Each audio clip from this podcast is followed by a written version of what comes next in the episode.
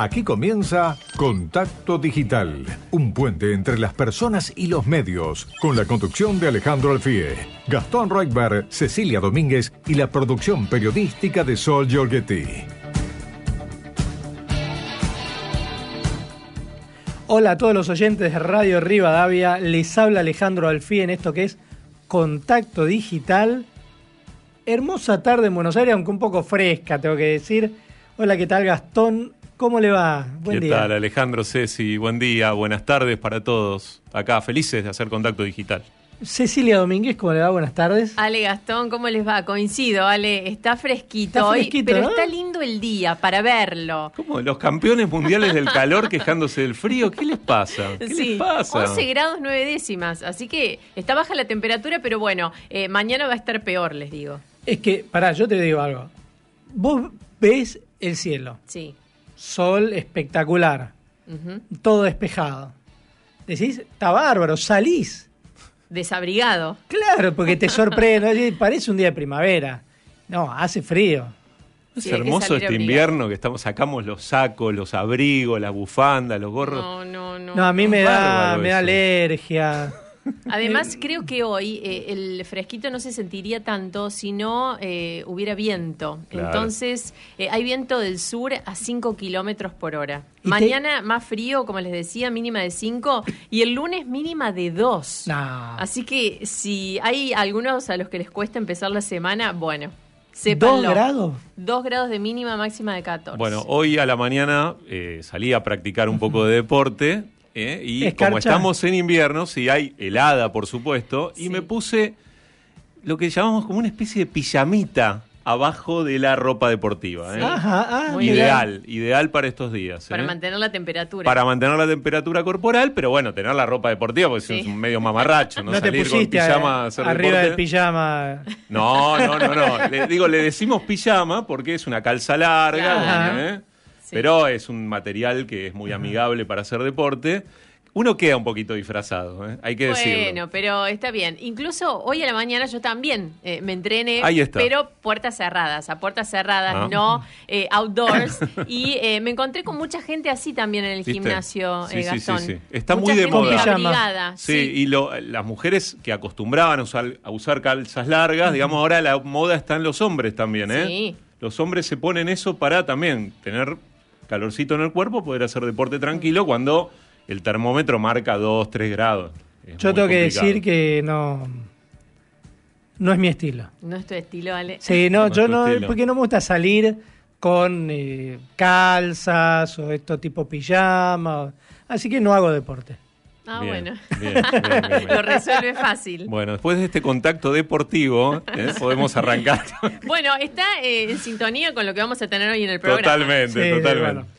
Vamos a cambiar el tono del programa. ¿Qué consigna tenemos para hoy, Cecilia? Ya pueden empezar a participar nuestros oyentes. Eh, tenemos una consigna para vos que estás escuchando. Hoy te preguntamos, esta semana superamos los 100.000 muertos por coronavirus. ¿Cómo evaluás la gestión de la pandemia de parte del gobierno nacional? Esa es la pregunta que te hacemos y podés contactarte a través de nuestras redes sociales. Estamos en Facebook, en Instagram, Contacto Digital, así nos buscás. En Twitter, arroba Contacto 630 y en WhatsApp también nos podés escribir tu mensaje 11 50 26 8 6 30 también nos podés dejar tu audio. Mm, y Ale, el periodismo siempre se nos agarramos siempre de las cifras, ¿no? Los momentos así bisagra cuando tenemos esos números redondos, pero la angustia está en que ese número no se detiene, ¿no? Eh, entonces, más allá de la gestión, buena o mala, de la pandemia, eh, la esperanza que tenemos todos es que en algún momento la situación se, se normalice y esa, ese número ascendente realmente se, se estanque, ¿no? Se detenga, que no es lo que está ocurriendo todavía. No, y ni siquiera tampoco eh, viendo en otras partes del mundo, si bien la situación en algunos países está un poco mejor, eh, pero tampoco eh, ofrece garantías de recuperación absoluta todavía. Mm. y eso genera preocupación y suma angustia.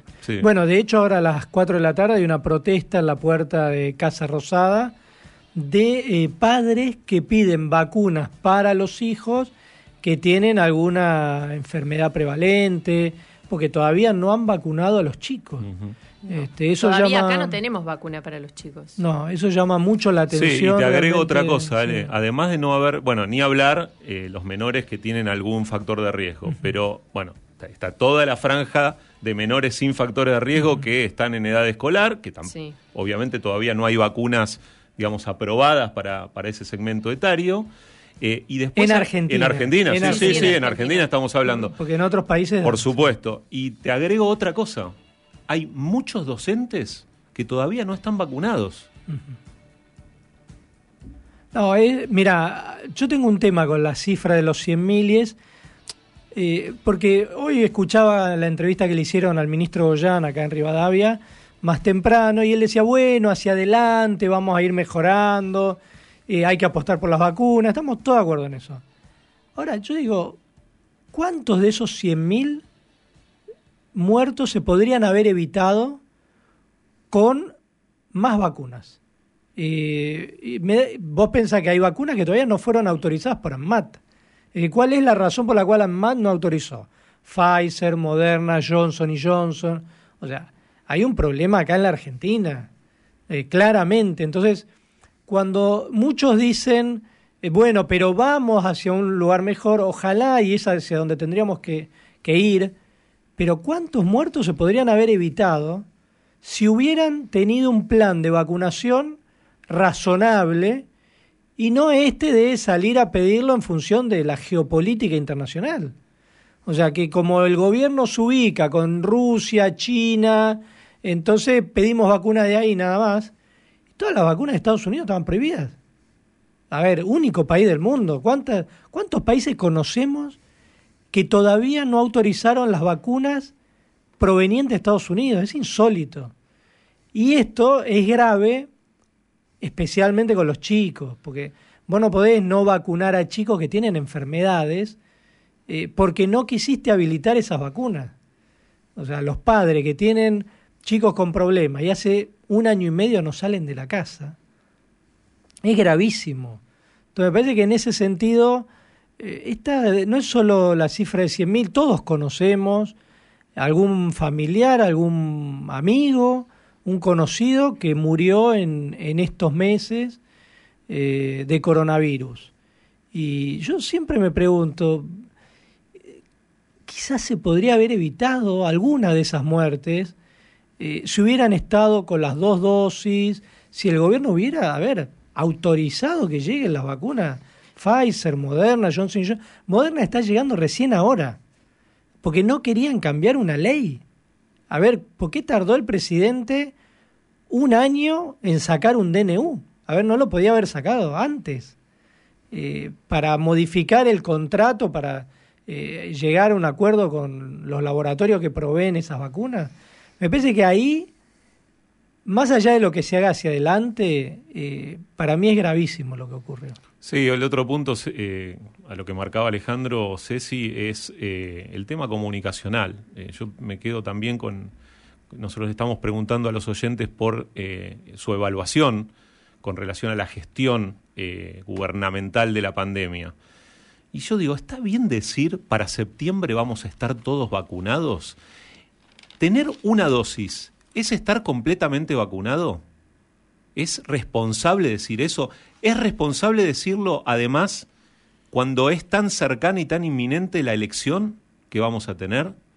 Eh, y ahí es donde digo, ahí también hay una falla comunicacional, además de lo que señala Alejandro con relación al, tema vacunas, la demora y demás. Sí, es responsable también decir, eh, el presidente hace eh, algunos días también que la felicidad está a la vuelta de la esquina, que el fin de la pandemia está a la vuelta de la esquina cuando sabemos que no, cuando sabemos que además eh, las nuevas variantes nos preocupan porque eh, se está todavía estudiando. Incluso si uno habla con un médico o con otro, la respuesta es hay muchas cosas que no se saben, que se están estudiando, si una vacuna sirve, si dos alcanzan a cubrir todo lo que pueda generar alguna nueva variante como la Delta, que también genera mucha incertidumbre. Entonces, creo que hay muchas preguntas, pocas respuestas para decir eh, cosas como esas. Además, lo mismo nos dijeron el año pasado. Sí. El año pasado dijeron, no, porque el 2021 este tema va a estar muchísimo mejor, eh, porque con las vacunas... A ver, están vacunando a todo el mundo y mueren más de 400 personas todos los días. Es Argentina es uno de los países donde más mortalidad hay por coronavirus del mundo.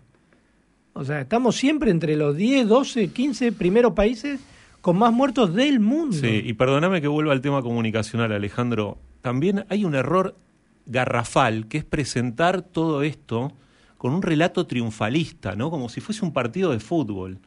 Esto es salud, no es un partido de fútbol. Entonces, esto de estar con las banderitas argentinas festejando, llegamos a las 31 millones de dosis, ojo con eso, ojo con eso, porque estamos viendo, como decía Ceci, otros países donde hubo una gestión muy buena de la pandemia, que tienen rebrotes, que tienen las nuevas variantes, que tuvieron que volver a cerrar. Entonces, no aprendemos.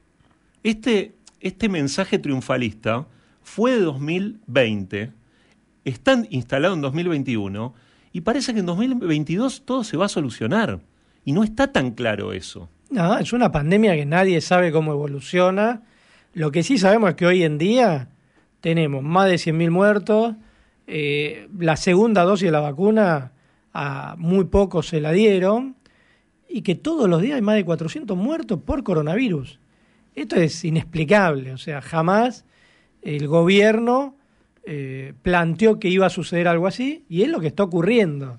Entonces, está bien, nos quieren vender que vamos ganando la guerra y la verdad es que la estamos perdiendo por goleada eh, perdónenme la, metáfora futbolística, pero realmente, o sea, uno recibe, como bien decías, todos los días, no, estamos vacunando a esto y al otro, fantástico, pero acá tenemos 400 muertos por día y somos de los países que más muertos tenemos por coronavirus del planeta. Mm. Entonces hay algo que evidentemente se está haciendo mal y que se hizo mal durante este año y medio casi que llevamos de pandemia. Los gobernantes están para gestionar estos momentos, no están para armar un relato triunfalista. Eh, yo entiendo, digamos, los fines electorales, pero acá está en juego la vida de los argentinos, no es una pavada. Entonces, es muy liviano, muy liviano como mensaje, estar recibiendo estos influjos eh, de medios, las campañas, las, las redes sociales están inundadas de estos mensajes, estos videos, como si realmente se tratara de una competencia deportiva. No, no es así. Y no aprendemos, ¿no? Porque esto se podría haber corregido en el camino. Se podría haber gestionado desde un perfil bajo, ¿no? Desde una preocupación por el prójimo, ¿eh? Y no estar haciendo publicidad de algo que en realidad es la obligación del gobernante de turno. Bueno, gestionar. ya saben, llámenos porque esta semana superamos los 100.000 muertos por coronavirus y queremos saber cómo evalúas la gestión de la pandemia de parte del gobierno nacional.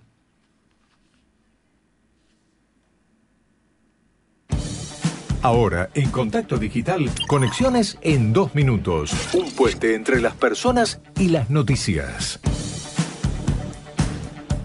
Ahora en Contacto Digital, conexiones, noticias breves de la industria, el periodismo y los medios.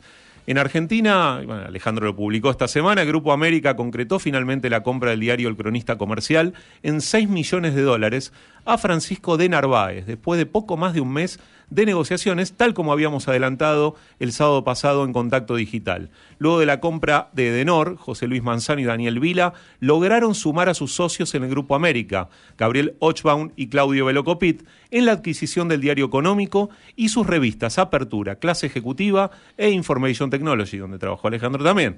La semana que viene vamos a tomar posesión de la compañía, dijo este martes Daniel Vila a Clarín, y agregó, no vamos a hacer cambios porque es un diario que funciona muy bien, así que la idea es mantenerlo como está. Por ahora, no habrá incorporaciones. Interesante esta adquisición, pues 6 millones de dólares. 6 millones de dólares. Es ¿eh? bastante plata. Sí, sí. Igual te voy a decir algo. Cuando eh, Cristóbal López compró ámbito financiero, a principios del 2015, se dice que pagó unos 30 millones de dólares. Así que en realidad es menos, porque son dos diarios similares. Ámbito del cronista son dos diarios económicos que en su momento tenían similar potencia. Y Cristóbal pagó 30 millones Vila y sus socios 6 millones, pagó bastante menos. Claro, eso puede indicar o que se pagó mucho por el primero o que tal vez, eh, nada, la industria está un poco deprimida y entonces eh, finalmente pagaron un precio razonable o, menor, ¿no? Sí, igual es bastante plata. Sí, igual en la Argentina en la que estamos, 6 millones de dólares por una operación, obviamente es un monto más que considerable. En Francia, el regulador de la competencia impuso a Google una multa de 500 millones de euros por considerar que no cumplió con la exigencia de negociar de buena fe el pago a medios por usar sus contenidos, un tema que hemos charlado largo y tendido aquí en Contacto Digital. Eso es lo que había ordenado en abril de 2020 al gigante tecnológico, que en enero cerró un acuerdo con un colectivo de editores franceses con ese objetivo. La autoridad francesa especificó que Google no atendió medidas cautelares dictadas tras la petición presentada por el Sindicato de Editores de Prensa y la agencia France Press. Además de la sanción, la compañía estadounidense tendrá que presentar una oferta de remuneración a los medios por los diferentes usos que viene realizando de sus contenidos, proporcionando la información necesaria para que puedan evaluar de manera adecuada la oferta que les haga. Si no hace esto último en el plazo de dos meses, Google se expone a verse forzada a pagar hasta 900.000 euros diarios de multa por cada día de retraso. Vamos a ver cada vez más esto, evidentemente está pasando en algunos mercados y en Argentina, Alejandro, ya se está discutiendo. Igual estamos acá un poco lejos. Estamos un poco No que el regulador le imponga sanciones a Google todavía. Todavía falta un poco, pero va a llegar, ¿eh? va a llegar. En Estados Unidos, por último, un informe de Bloomberg asegura que Netflix agregará videojuegos a su servicio de streaming durante 2022. Esto no implicaría un aumento en el costo de la suscripción.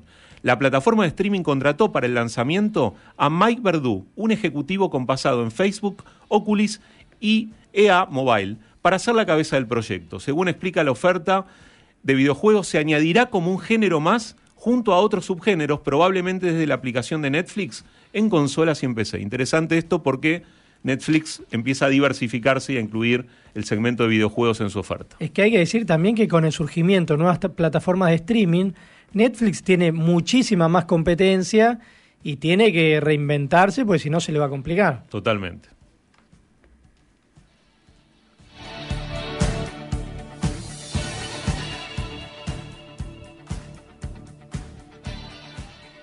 Contacto digital hasta las 16 en Radio Rivadavia, AM630.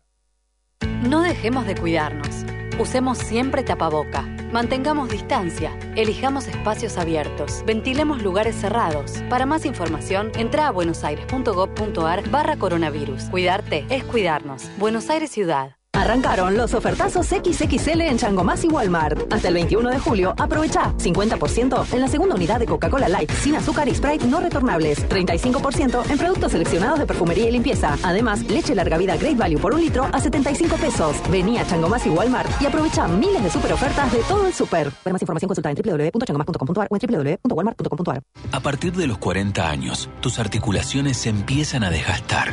Curflex, con colágeno tipo 2 no desnaturalizado te ayuda a restablecer la flexibilidad de tus articulaciones. Curflex, seguí haciendo lo que disfrutás. Tener aptitud es pagar los servicios con App Superbiel sin hacer ninguna fila. Sí, en dos simples pasos. Super bien. Listo, ya los pagaste. Descarga la nueva App Superbiel y paga tus cuentas desde tu celular. Tenés App Superbiel, tenés aptitud. Cartera Consumo. Banco Superviel S.A. Quit 3350005179. Bartolomé Mitre 434. Cava. Conoce más en superviel.com.ar. Curflex te ayuda a restablecer la flexibilidad de tus articulaciones. Curflex. Seguí haciendo lo que disfrutás. Convivir es cuidarnos. Legislatura de la Ciudad Autónoma de Buenos Aires. blanco, vamos a brindar filomenal, filomenal.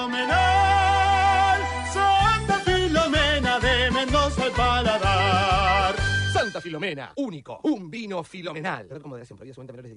Calzado Ombu, seguridad más confort. Ombu, nuestro liderazgo a tus pies. Actiol presenta su nueva línea de jabones antibacteriales que elimina el 99,99% de las bacterias. Activa la máxima protección en tus manos con la línea de jabones antibacteriales Actiol. Actiol es cuidado efectivo. Hasta el miércoles, ofertón en Coto. 12 cuotas sin interés o 10% de descuento con efectivo y débito exclusivo de nuestra comunidad en productos seleccionados de Electro. Coto. Aplican exclusiones. Mecánica de los descuentos en www.coto.com.ar. Ellos son la familia del momento. Su música trasciende fronteras. Ellos son los Montaner, Camilo, Eva Luna, Mau y Ricky, Ricardo. Como nunca imaginaste verlos. Este 31 de julio, en una transmisión en vivo y en directo desde República Dominicana. Entradas a la venta en www.entrada1.com. Invita. Experta Seguros. Produce Phoenix Entertainment Group. La Liga Profesional Argentina está en Radio Rivadavia AM630. Hoy desde las 19.30 comenzamos con la primera fecha del torneo local junto a Martín Perazo, Alejandro Calumite y todo el equipo de la Oral Deportiva. Racing Vélez. La pasión de multitudes la vivís en la radio con más fútbol del país. Radio Rivadavia AM630. Todo lo que pasa. Todo el día. 400 muertos por día, 100.000, 500 muertos ya y la cuenta va a seguir subiendo. Un año se tomó para, para por decreto permitir la, la, entrada de vacunas que no fueran las Sputnik, vacunas pro, aprobadas por Europa, por la FDA. ¿Qué locura es esta? ¿Qué locura? Tanto decreto para borrar la Oficina Anticorrupción, tanto decreto para no permitir a los, a los argentinos en el exterior votar. Y un año y medio se tomó para resolver esto, un, un problema de salud pública, es una locura. Les mando un beso. Hola, buenas tardes, Contacto Digital, soy Margarita de Palermo. Eh, bueno, qué sé yo, no hay que hacer política con los muertos. No está bien eso, de ninguna manera. Creo que este gobierno recibió una Secretaría de Salud, no era un Ministerio de Salud, acuérdense. Y muertos, 600.000 muertos en Brasil. En muchos países hubo, estamos en una pandemia, o sea, no hay que sorprenderse. Este, y creo que la vacuna moderna que llegó es para niños de 12 a 17 años. Eh, la tienen que aprobar en Estados Unidos y ya es para esa edad. Como estaban comentando sobre el tema de los niños, bueno, moderna es para aplicar a los niños, si se aprueba. ¿Listo? Margarita, chau, chau.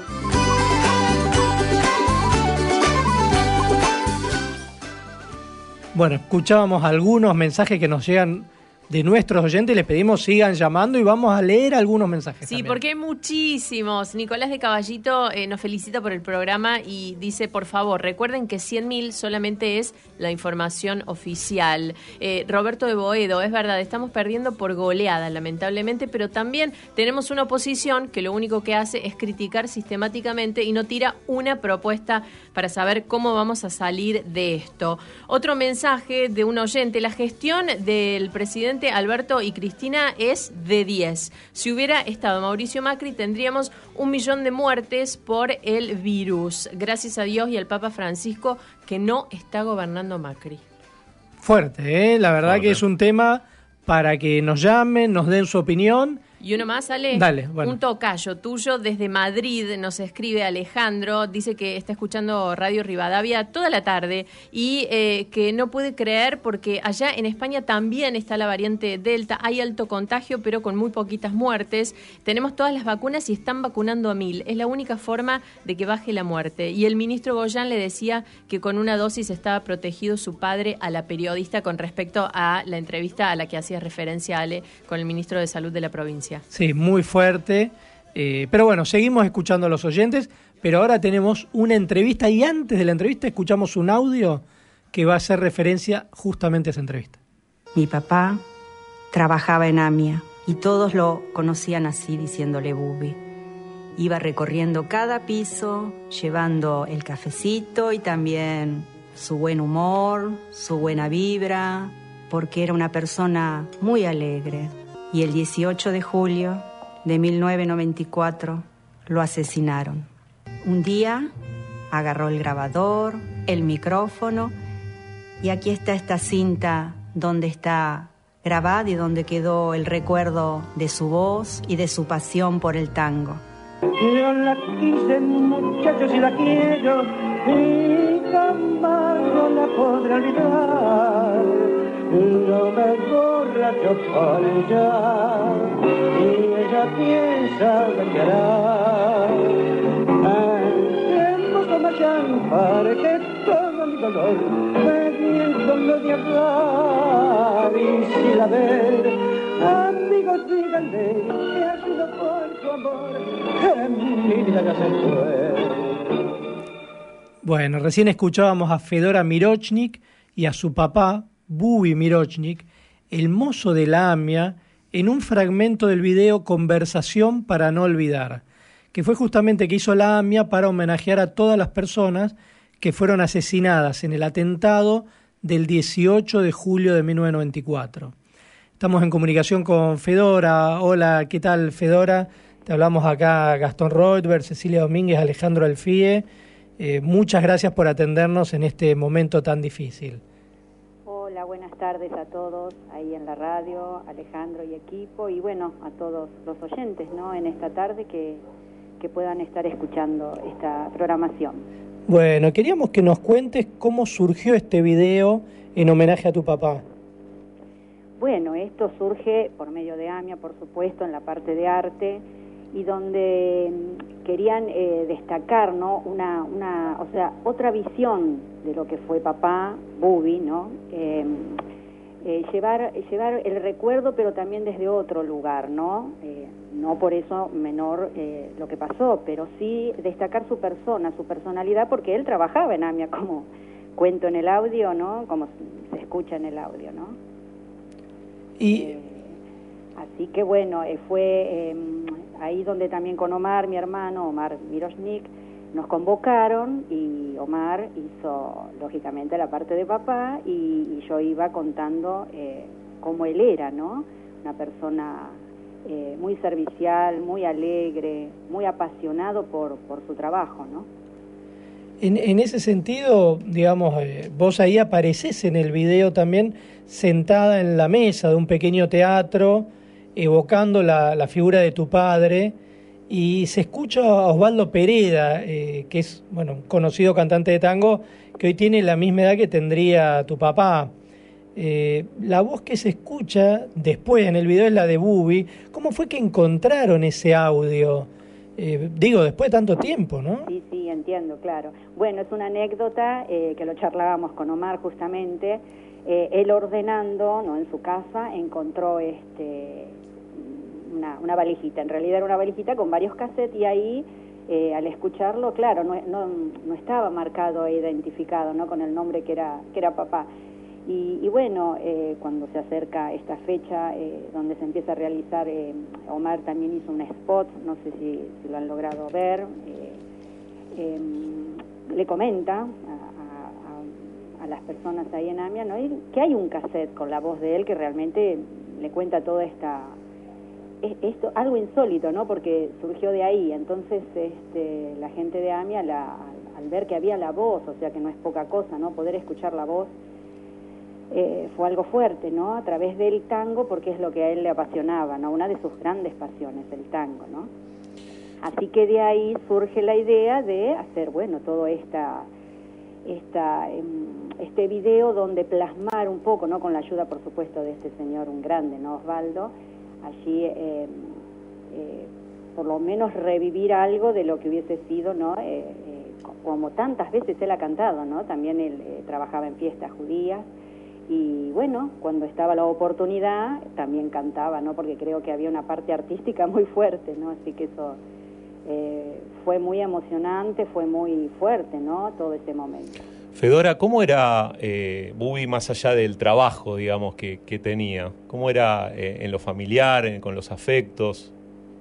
Y él eh, le gustaba mucho eh, lo que es cocinar, ¿no? Aparte que cocinaba exquisito, así que eh, le gustaba mucho las reuniones familiares y lógicamente ahí donde se esmeraba y, y- y la mesa era todo un, era un placer ver esa mesa decorada, ¿no? Por las fuentes y por cada detalle, ¿no? Así que esa es una parte muy, muy presente, ¿no? En mí, de esa área donde él se, se desenvolvía muy hábilmente, ¿no? En, en lo que es la comida y la preparación de la mesa. Y después que era una persona muy sociable, muy, muy sociable, así que, y siempre cantando. El detalle de él que siempre estaba en sus labios, ¿no? Eh, el tango que era una de sus grandes pasiones. Fedora, y haciendo referencia justamente a eso y a ese cassette, eh, me gustaría que cuentes cómo fue que encontraron ese pedacito eh, de la voz eh, de Bubi, eh, cómo fue de casualidad que se toparon con eso. Em, claro, es lo que sucede que, bueno, cuando pasó esta tragedia, ¿no? Em, llegó un momento que hubo que, que repartir cosas, ¿no? Por supuesto. Y en los recuerdos que cada uno llevó, mi hermano Omar es el que se llevó la parte de los cassettes, que en ese momento eran cassettes, ¿no? Y ahí este, donde él descubre la cinta, porque después de tanto tiempo es como que se había olvidado que estaba ese cassette ahí de él con, con su grabación. Y ahí donde surge la idea de, de, hacer el video, y, pero fue algo insólito porque él lo dijo al pasar, ¿no? Cuando hablaba con, con eh, gente de AMI, con, preparando todo el spot, como yo estaba eh, comentando antes, ¿no? Y, Y cuando Omar puso ese cassette pensaba que iba a escuchar otra cosa eh, y, y de repente apareció la voz de tu papá, de Bubi. Y no, no, lo que pasa que él lo escuchó, él, él escuchó cada cassette de los que tenía Sí, porque no sí. estaban identificados. Claro. Entonces, cuando llega este cassette y se da cuenta que era él, que Claro. era papá, que era Bubi, entonces ahí se, se sorprendió, también lo identificó ya con, con el nombre para no perderlo. Y ahí comienza toda esta historia que fue algo insólito, porque de una forma tan insólita y, y maravillosa a la vez, ¿no? Así que mucha sorpresa, admiración, un montón de sentimientos se nos mezclaron a ambos y a todo el equipo que trabajó ese día en, en- en la filmación, ¿no? Sí, el, el video nosotros les recomendamos a los oyentes que, que puedan verlo, está en YouTube y en muchos lugares ya está circulando, se llama Conversación para no olvidar y en la figura de Bubi se rinde homenaje bueno, a todas las personas que fueron asesinadas en la masacre, el atentado a la AMIA. Yo te quería preguntar, eh, Fedora, ¿cómo falleció tu papá? Bueno, eh, eh, hay algo eh, que, no se comentó quizás porque no, no daba como para en tan pocos minutos expresar todo lo que, fue sucediendo, ¿no? Pero sí recuerdo que eh, por lo general, como sucede ahora mismo en este año, eh, comienzan las vacaciones de invierno. Eh, y Bubi no era solo el único mozo de AMIA, sino que era uno de los mozos, ¿no? Estaban sus compañeros. Y había un compañero que al comenzar la- las vacaciones de invierno le pidió que, ¿por qué no cambiaban la semana? ¿Por qué no cambiaban esa semana de trabajo?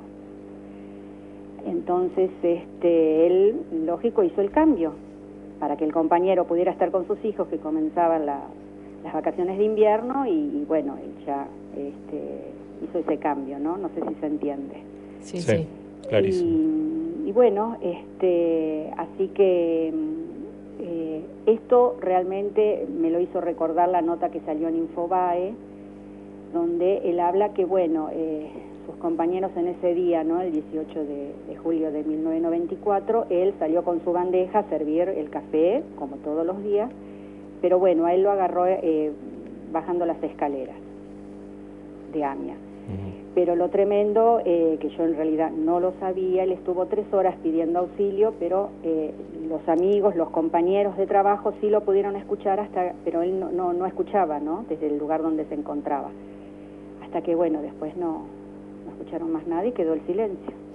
Fedora, eh, después de tantos años, eh, y seguramente vos estás en contacto también con familiares de otras víctimas de- del atentado a la AMIA, eh, ¿cuál es la, el, el sentimiento que te despierta esta cuestión de que no, no hay culpables en prisión en Argentina por este tema, que han pasado ya varios gobiernos y, y la verdad que no se ha avanzado demasiado? Eh, ¿Qué es lo que te genera eso? Bueno, realmente lo primero que puedo decir, bronca.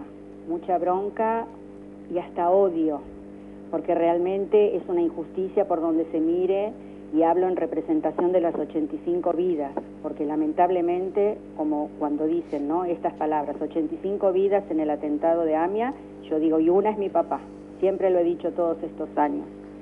Y realmente eh, causa horror, estupor, asombro, todo lo que uno pueda decir, porque ver que pasan los años y no hay un culpable, que son varios, pero no hay uno, y encima los que hay están protegidos, porque están protegidos.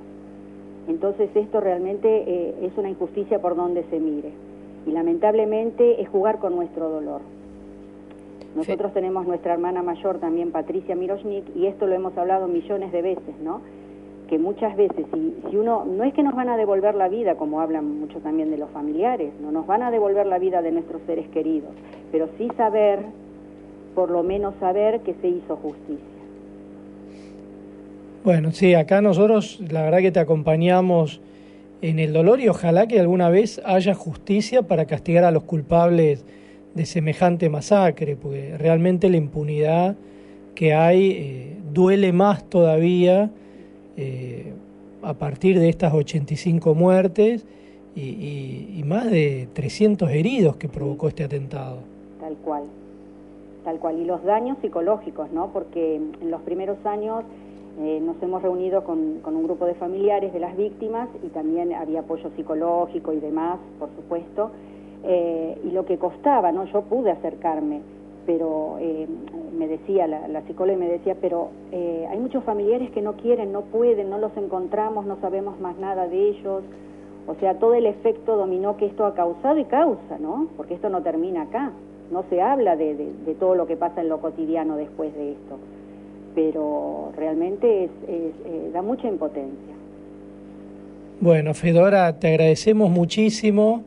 Eh, sabemos que es un momento muy difícil y, y bueno, la verdad que estamos con vos y con todos los familiares eh, víctimas de esta masacre. Así que muchísimas gracias por este contacto. No, por favor, yo quiero agradecer a todos ustedes, eh, a usted Alejandro y a todo su equipo por, preocuparse, interesarse y conocer ¿no? un poco más y, y sé que a través de, de- de la radio muchas personas también eh, conocer ¿no? un poquito más de, de lo que son, aunque sea una historia de las 85 vidas que murieron en el atentado a la AMIA. Bueno, estamos con vos. ¿eh? Muchas gracias. Un beso grande. Gracias, buenas tardes. Buenas tardes. Hablábamos entonces con Fedora Mirochnik, hija de Bubi, el mozo de Lamia. La Liga Profesional Argentina está en Rivadavia AM630. Este domingo desde las 15.40 comenzamos con la primera fecha del torneo local junto a Martín Perazo, Alejandro Calumite y todo el equipo de la Oral Deportiva Arsenal San Lorenzo. Seguimos a las 18 con River Colón y para culminar un domingo a puro fútbol desde las 20.15 Independiente Argentinos. La pasión de multitudes la vivís en la radio con más fútbol del país. Radio Rivadavia, AM630. Todo lo que pasa. Todo el día. ¿Sabías que todos los accidentes por inhalación de monóxido de carbono son evitables? Controla que la llama de tus artefactos sea siempre de color azul. Verifica que las rejillas cuenten con salida al exterior y que las ventilaciones no estén tapadas ni sucias. Y no olvides ventilar los ambientes de tu hogar todos los días. Metrogas, damos calor. ¿Hay algo peor que quedarse dormido cuando tenés que estar despierto? Sí, quedarse despierto cuando tenés que dormir. Para dormir bien, Melatol, la línea más completa para ayudarte a conciliar el sueño. Melatol, confía tu sueño a los que saben de sueño. Llegaron los ofertazos XXL a Changomás y Walmart. Hasta el 21 de julio, aprovecha 3x2 en pastas secas y galletitas seleccionadas. 25% en cerveza Quilmes, Stella Artois, Andes y Schneider. Además, 18 cuotas sin interés en todos los TVLs, aires acondicionados, cocinas, colchones y muchas categorías más. Vení a Changomás y Walmart y aprovecha miles de super ofertas de todo el super. Beber con moderación, prohibida la venta a menores de 18 años. Para más información consulta en www.changomás.com.ar o en www.walmart.com.ar. A partir de los 40 años, tus articulaciones se empiezan a desgastar.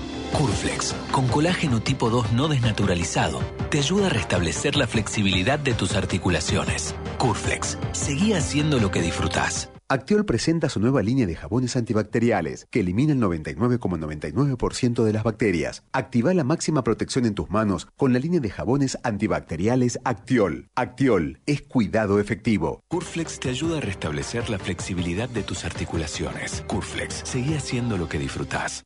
Ellos son la familia del momento. Su música trasciende fronteras. Ellos son los Montaner, Camilo, Eva Luna, Mau y Ricky, Ricardo. Como nunca imaginaste verlos. Este 31 de julio, en una transmisión en vivo y en directo desde República Dominicana. Entradas a la venta en www.entrada1.com. Invita Experta Seguros. Produce Phoenix Entertainment Group. Llegó la nueva lavandina Odex, que gracias a su poder de desinfección elimina el 99,9% de las bacterias. La marca de siempre, limpia y desinfecta como nunca. Cuida tu casa y protege a tu familia con la tecnología y pureza de Odex. 270 obras reactivadas en pandemia. 325 obras de agua y cloacas. Más de 1.500 obras en marcha en todo el país. Obras que amplían derechos. Obras para construir un país más justo. Conoce más en argentina.gov.ar barra mapa inversiones. Reconstrucción Argentina. Ministerio de Obras Públicas. Argentina Presidencia. Contacto Digital, un puente entre las personas y los medios. Buenas tardes, Contacto Digital. Escuchó un oyente que dijo si hubiera estado Macri hubiera habido un millón de muertos. Yo no soy macrista, la segunda vez no lo voté, pero si hubiera estado Macri hubiera habido las vacunas americanas y hubiera habido mucho menos muertos. Cardelos.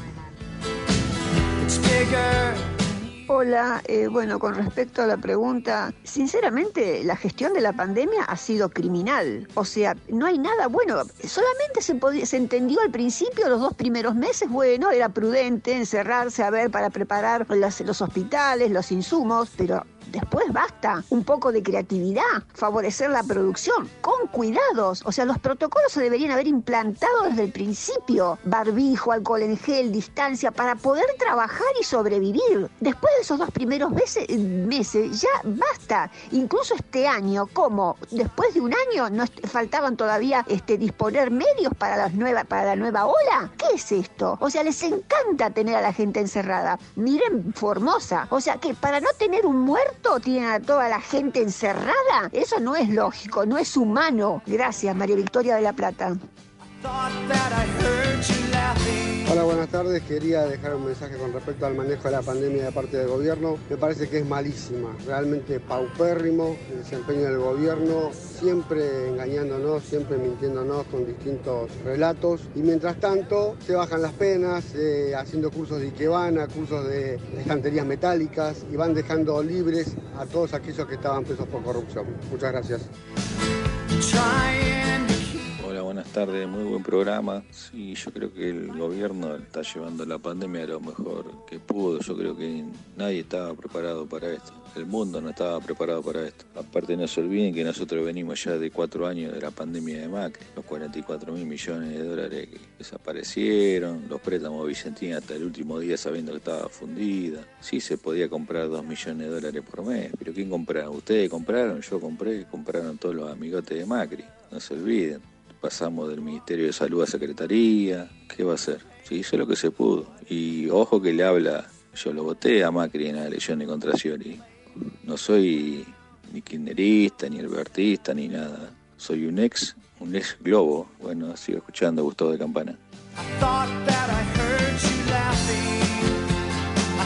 Bueno, muchísimos mensajes que están llegando. Siguen entrando cada vez más. María del Talar, Tigre, la gestión de la pandemia es triste, la realidad lo demuestra. ¿Qué hubiera pasado si gobernaban otros? Es futurología. Si les consuela pensar que hubiera sido peor, allá ellos. Eh, Raúl de la Pampa, cuando se aprueben las vacunas donadas por Estados Unidos, espero que se apliquen a nuestros hijos. Bueno, eso dijo el viceministro de la Sí, provincia. Sí, hay que seguir de cerca ese tema, eh, dice Raúl. Eh, otro mensaje de Alejandra de Bernal. No puedo creer la necedad de los K, la pésima gestión de la pandemia, que no solo nos hundió en la miseria, sino que además fue responsable por omisión de todos los muertos. Bueno, nosotros escuchamos a todos, así que ustedes llamen, mándenos mensajes por WhatsApp, por redes sociales. Tenemos que reconocer que un montón de mensajes quedan afuera, pero después los escuchamos, los leemos a todos. Totalmente. Pero bueno, tenemos una hora de programa, así que es imposible poder hacer todo. Ahora vamos a correr de nuevo, pero De por nuevo. otro tema o no. ¿Viene maratón? ¿Viene Vamos- atletismo? ¿Qué viene, Ale? Vamos a decir algo. Nosotros queríamos hablar en vivo con Gonzalo Bonadeo, pero era imposible porque él está en Tokio, Japón, y eh, tienen 12 horas de diferencia. Con lo cual ahora son las 3 de la mañana ya. 3.45, para ser más exacto. 3.45, bueno. Así que eh, estuvimos ayer en comunicación, grabamos una entrevista porque Gonzalo Bonadeo está cubriendo los Juegos Olímpicos para la radio FM Metro y el canal Teis Sports. Así que vamos a escuchar la entrevista en este momento. Bien, todo muy bien. ¿Cómo les va? ¿Qué dicen? Bien, bueno, en principio te quería agradecer por la entrevista y preguntarte para que nos cuentes cuáles son las principales expectativas que tenemos con los deportistas argentinos en estos Juegos Olímpicos.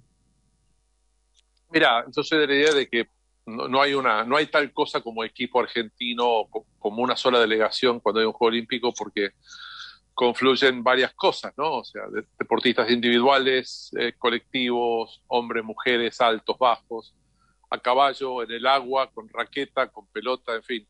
Es un, escenario muy, muy diverso, profesionales y amateurs, ¿no? O en realidad súper profesionales y, becados. Eh, y, después la otra, la otra conjetura pesada en medallas es que a mí me ha tocado vivir desde, desde mi adolescencia Juegos Olímpicos sin medallas argentinas, Montreal 76 y, y Los Ángeles 84, con lo cual te diría que lo lógico es pensar en, entre cero medallas y, mínimo y seis de máxima, ¿no? O sea, esto, esto no, no minimizando a los deportistas, sino al contrario, poniendo en contexto lo difícil que ha sido conseguir medallas para, para un país como Argentina. Gonzalo, ¿cómo se prepara una cobertura de este tipo, considerando que, bueno, has vivido con diferentes equipos, diferentes circunstancias? Bueno, estamos en pandemia, obviamente eso le agrega otro condimento, pero ¿cómo es la envergadura de la organización de una cobertura así, teniendo en cuenta que sos el líder de esa cobertura? Eh, a ver, básicamente es, eh, puede parecer abstracto el mensaje, ¿no? O idílico, pero mi, idea es, eh, lo habló bastante con el equipo, que, soñemos, ¿no? Que- que sabemos que hay cosas que son rigurosas, que son rígidas. En este caso, lo más rígido es que van a ser 24 horas de cobertura diaria. eh, y, después tener la fantasía de, superar cualquier límite. En Río nos fue muy bien de esa manera, eh, pensando en, hasta en lograr lo prohibido por cuestiones protocolares, siempre con respeto por las normas. Eh, y, después hay un orden de, de prioridad que es, para mí lo más importante, es generar en la gente la fantasía de que lo que le gusta ver lo va a ver tarde o temprano. Si ahora estás viendo gimnasia y te gusta la natación, en algún momento va a aparecer la natación, que vas a ver todo lo de los argentinos en las canchas y fuera de las canchas, que vas a ver a las principales figuras y que vamos a tratar de mostrar todos los deportes durante los Juegos y todas las medallas durante los Juegos. Gonzalo, siguiendo con la pregunta de Gastón, eh, después de tantos años de este tipo de coberturas, de esta cobertura, más allá eh, de que esta en particular eh, sea en el medio de una pandemia, ¿cómo tratas de darle una vuelta, de encontrarle lo novedoso, no solamente para la gente que te sigue y te ve, sino también para vos, como en el medio de tu desarrollo profesional? Hay, hay algo, perdón por la, por la presunción o por la petulancia o por la vanidad, pero yo soy de la idea de que periodísticamente hay algo de lógica de alto rendimiento en la cobertura de los Juegos. O sea, un, deportista de, de olímpico no se puede preparar ni siquiera hoy pensando en París 2024. Eh, Esto se hace con mucho tiempo de antelación y hay que tener una- un, deseo muy profundo en la cobertura.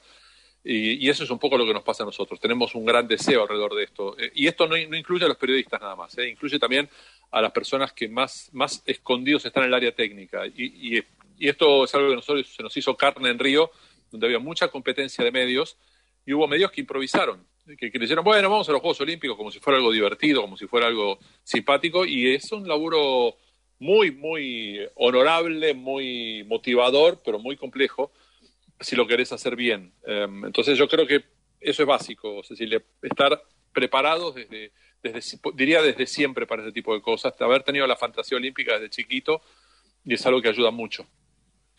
Eh, y Gonzalo, vos ya estás en Japón. Contanos un poco cuál es el clima que se vive ahí. Eh, acá hay un poco de temor por la pandemia. ¿Cuál es la situación actual eh, ahora ahí en Japón? Mira, Alejandro, hace más de dos meses nosotros hablamos con Julio Lamas, entrenador de básquetbol argentino, que es entrenador del seleccionado de Japón, y, Julio nos explicaba cómo es la lógica de la emergencia sanitaria en Japón. Ellos eh, apelan muchísimo a la responsabilidad individual. Eh, voy, a, voy a ser medio dramático en lo que voy a decir, pero yo tengo la impresión de que algunas sociedades que han tenido guerras profundas e importantes, que han tenido millones de muertos en sus guerras, eh, valoran más ciertas cosas que a ve- a veces que nosotros y son más cuidadosos que nosotros en algunas cosas. Sa- sa- tienen más, más eh, eh, se les hace más carne propia lo que son las grandes tragedias.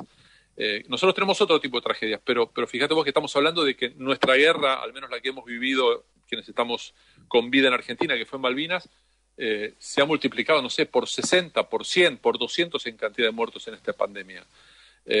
Entonces, hay algo ahí, vos ves a las personas con un enorme grado de responsabilidad. Nosotros mismos hemos estado los tres primeros días de estadía sin poder salir más de 15 minutos por día del departamento donde vivimos, del apartotel donde vivimos, pero al conflicto y al, al, al problema te ponen la mayor solución posible.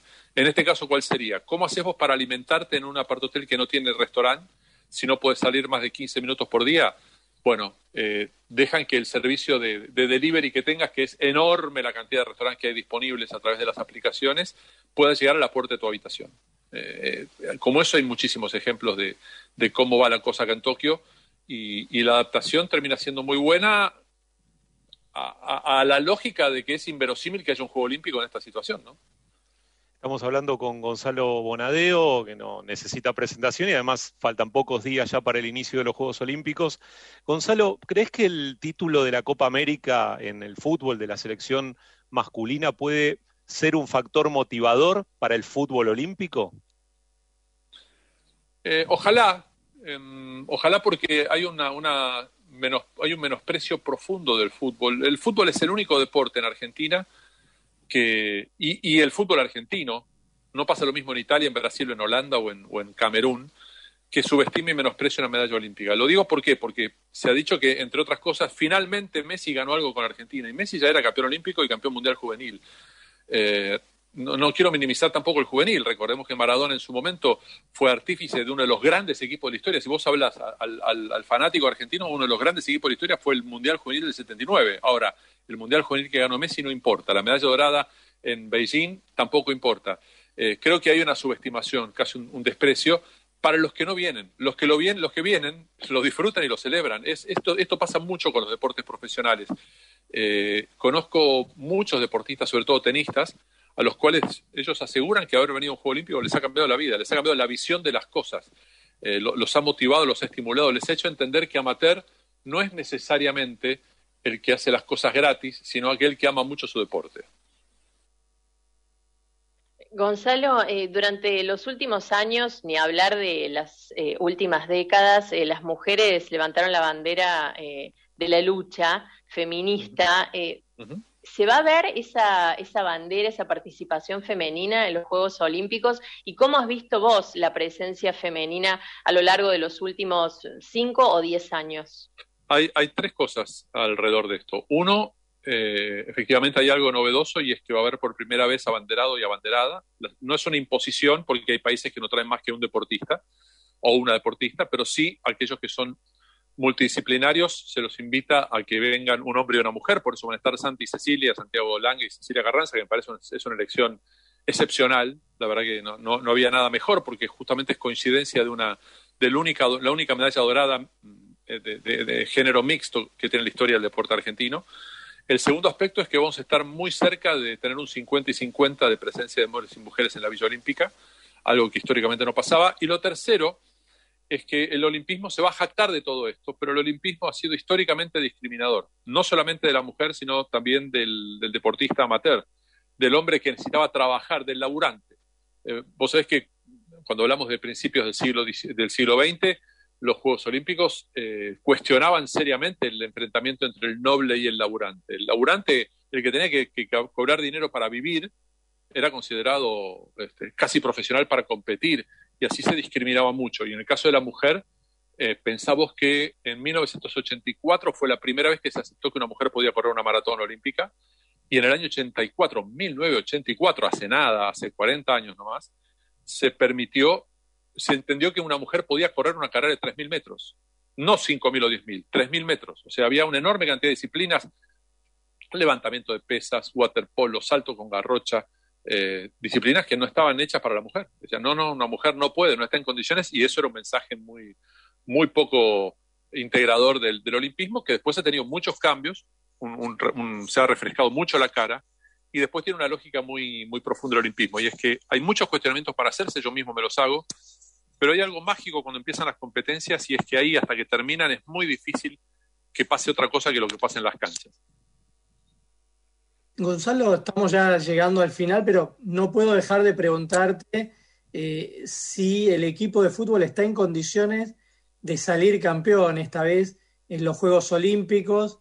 Vos sabés que la sociedad nuestra es muy futbolera y es uno de los temas que nos piden que preguntemos los oyentes.